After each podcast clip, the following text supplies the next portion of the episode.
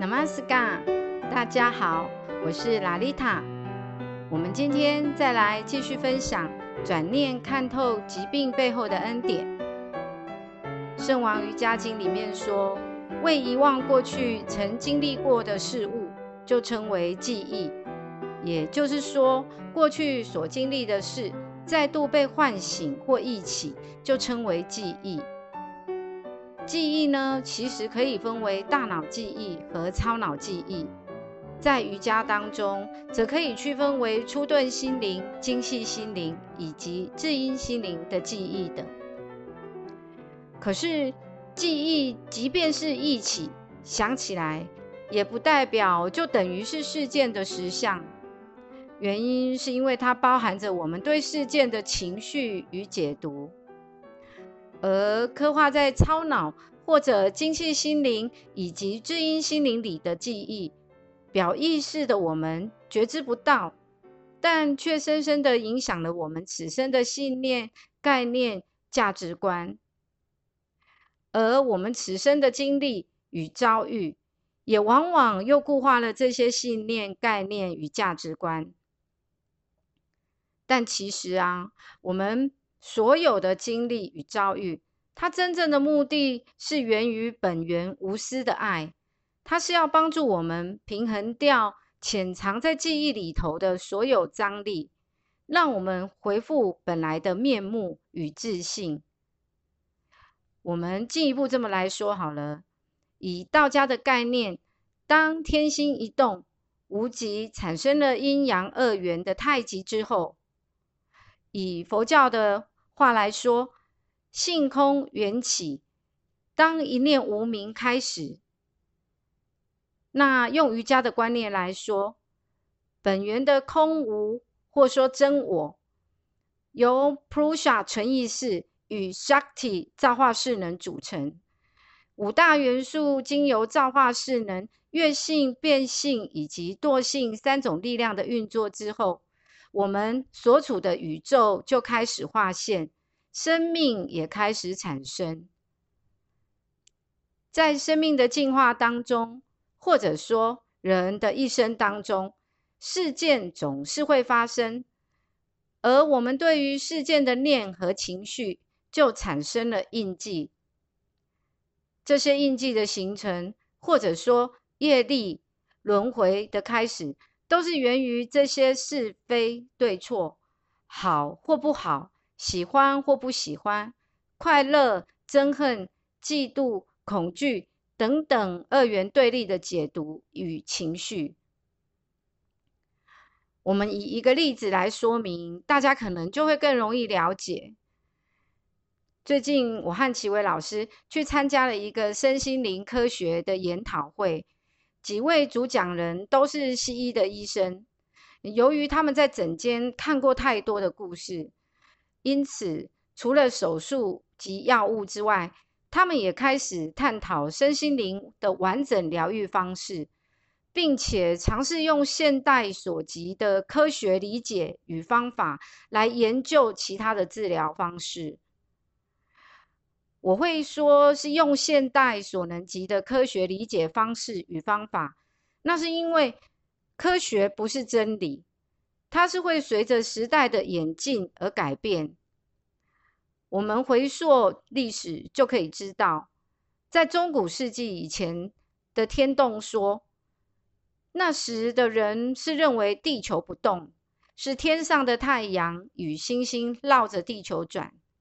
但哥白尼的地动说被当时的教会认为是邪说异端，他还因此被拘禁在监牢里面度过了他最后的三十年。所以常常有一些人听到自己认知无法理解的东西，就会说这不科学啊。其实科学提供了一个很好的研究与验证的程序及方法，但是。现在的科学到未来也有可能是个错误。如果太执着于此，而否定了所有的不知和未知，那就要变成科学教喽。就像在这次的研讨会里的讲题，就有能量疾病与寿命的研究，以及人磁、地磁、太阳磁场与人类心脏的关系。这些科学家与医学家们又进一步往人们未知的领域前进。前面我们提到的脑记忆与超脑记忆，在研讨会里面啊，有一位大学教授跟一位医生分别讲了他们进行了手指试字的研究。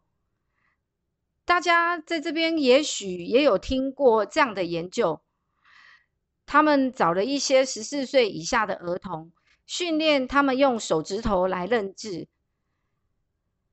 虽然他们两位对于手指试字的科学结论不大相同，但是他们都选择十四岁以下的儿童，因为年纪越小的孩子，他的学习越多的是超脑学习，不是经由大脑的思考、逻辑与判断，而更多的是感知与直觉。这同时也说明了。当我们年纪越来越大的时候，我们受到眼、耳、鼻、舌、皮肤这些感官的限制就越来越大。又，我们也提到了念影响了我们的认知和解读、行为判断与选择。我们的念建构了我们所处的世界。研讨会当中，有位医生的讲题是心念医疗。这位医生他不开药给病人吃，而是协助病人去找出自己卡住的地方。这个卡住的地方，往往都是一些事件所带来的情绪与心念，影响了能量在身体当中的流动，以至于外显成为我们所看到的症状。这位医生在一开始演讲的时候。先请了四位现场的观众上台，然后用手势的方式暗示全场的观众，在心中想一个感到快乐或幸福的经历，或是一句祝福的话语，或者是呢一个沮丧挫折的经历和怨恨咒骂的语言，去测试台上的观众是否能够感受到能量的变化情况。结果很明显，当全场想的是快乐、幸福和祝福时，站在台上背对大家的四个人，因为研讨会现场的波动改变，他们的激励测试变得更有力量。这位医生又举了一个他在诊间遇到的案例：一个女孩，她的脚大拇指以及脚掌上方有严重的皮肤病。看起来像是一层一层的皮肤往上叠加包覆，变成厚厚硬硬的一大片区域。之前这女孩看了各地的医生都没有办法痊愈。经过几次诊疗之后，这位医师发现这女孩是家中的老幺，前面有几个姐姐，出生的时候就感受到全家人那个啊。怎么又是个女孩的失望能量？再到后面的生活、求学以及后来的工作、婚姻，她一直在经历自己是多余的、不被需要，或者是她没有用的这样子的能量。这个女孩就这样在否定和自我保护与防卫机制交织的情况下长大。就像他脚上的皮肤看起来的那个样子，医生试着帮女孩层层解开包覆她的问题，帮助她去面对。半年之后，这女孩困扰多年的皮肤问题就完全的痊愈了。所以啊，当疾病发生的时候，我们看到的往往只是海面上露出的冰山一角。有些病治了又好，好了又复发，这就是因为没有看到藏在水面下那更大一块冰封。这几年，我也遇到许多有皮肤议题的伙伴。在中医里面，肺与大肠互为表里，五行属金，其所主的感官是。鼻子身体内的属于消化系统与呼吸系统，而外在的表现就在皮肤上面。仁义礼智信五常当中，金是主义；怒喜忧悲恐五志当中，则是代表的悲；而酸苦甘辛甜五味当中，则是属于辛辛辣的味道。那在阿育吠陀里头，皮肤的问题则多半是属于风的失衡。从上面这些线索去延伸。我们多半可以进一步找到一些问题的连结。举例，一位伙伴，他一直存在湿疹、汗疱疹等皮肤的问题，严重的时候，他会小心情绪、饮食和生活，但好了一些，就会开始松懈。他的皮肤是那种会裂开、有红红血水的情况。他从小被教育四维八德，父母及领导的要求造成他的压力。他工作认真，讲方法，自我要求高，做事又严谨。他也很能自省，但自觉没有做好时，又会产生愧疚与自我否定。它就像是一个不断在充气的气球，当气球承受不住压力时，会怎么样？它就会嘣的一声爆开，然后炸成碎片。所以啊，这个伙伴呢，他平时温和敦厚，做人做事一级棒。只有当遇到某些事件或情境，他的情绪累积到临界点，他的愤怒情绪表达就会变成是炸开的。跟家人的冲突也是暴怒与玉石俱焚的。从他的皮肤状况，完全可以读到这些讯息，但是我不好明讲，只能提点暗示。另外，也有些伙伴是因为不适合体质的饮食习惯、空气或居家以及工作环境当中的污染、过敏源与毒素等，而引起了皮肤的问题。像这些都不是吃消炎药或擦擦类固醇就可以完全根治的。我们必须要进一步去找出那个隐藏的问题。前面我们讲到那个心念医疗的医生，他的演讲当中不一定会说“心念”这样的字眼，反而是用比较多西方或现代人能够接受的能量或情绪流动这样的字眼来描述。现在大家都可以在市面上看到很多心理学家用能量的方式解释心理造成的影响，以及进行治疗。而那些标榜着能量疗愈的书和工作坊更是一大堆。但是我们的瑜伽修习者就更可以明白，人可以分成身体层到灵性层等五个层次。同样的，这些能量也是可以区分层次的，有些粗钝倾向身体层，有些则精细偏向灵性层，更有一些夹杂着治疗师个人的业力或者是心绪，它反而会带给我们负能量。其实，在这所有的能量当中，禅定中的转化是最为精细的，这也是我们邀请大家一起来冥想的原因之一。不需要借由他人的力量，我们就是大师。关键只是在于我们能够做到哪一层，定到哪个程度。虽然说真正的冥想是无念融入的，是没有引导词的，但毕竟我们在物质界。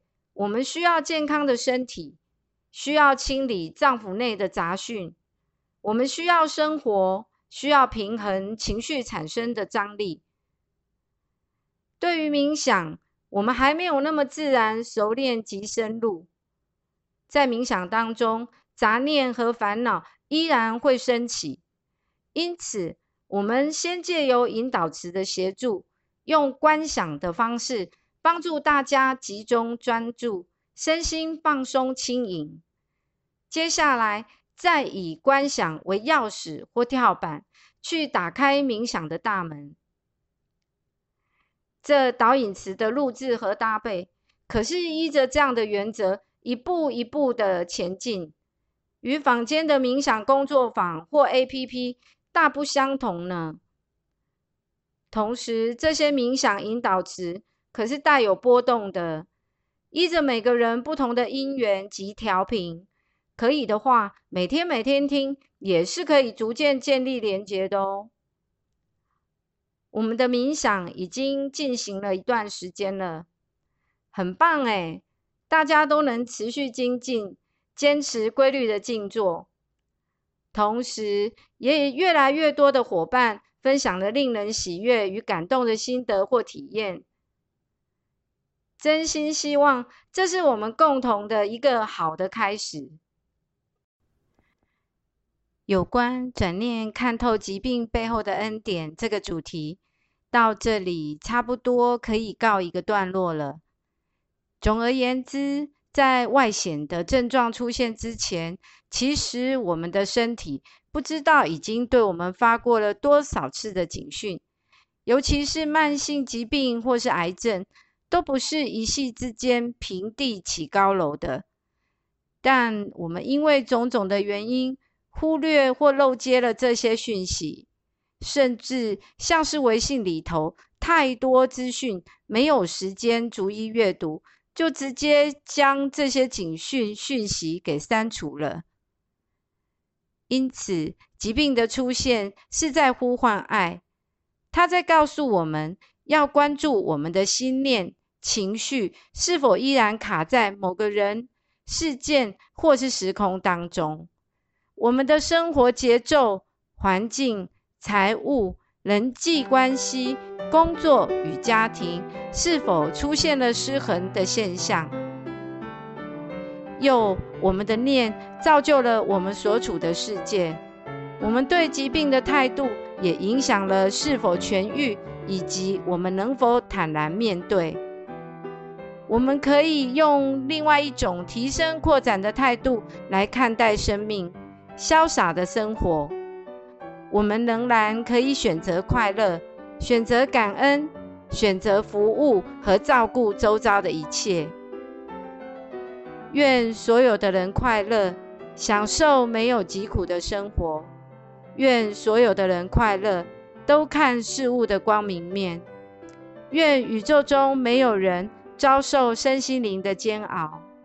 万事甜美如蜜，万事甜美如蜜。今天我们的分享就到这边结束，祝福大家一切祥和喜悦，Namaskar。